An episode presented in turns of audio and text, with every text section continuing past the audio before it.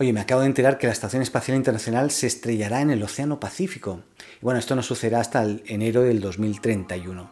La confirmación del destino de la Estación Espacial Internacional forma parte de un informe de transición que la NASA divulgó en los últimos días. Recordemos que los organismos internacionales involucrados en la creación y mantenimiento de la ISS anunciaron recientemente la extensión de su vida útil hasta el 2030.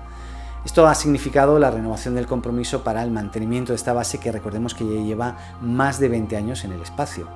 Al prolongar las operaciones hasta comienzos de la próxima década, se facilitará también la adopción de desarrollos pertenecientes a empresas aeroespaciales privadas. El sector privado es técnica y financieramente capaz de desarrollar y operar destinos comerciales en la órbita terrestre baja con la asistencia de la NASA.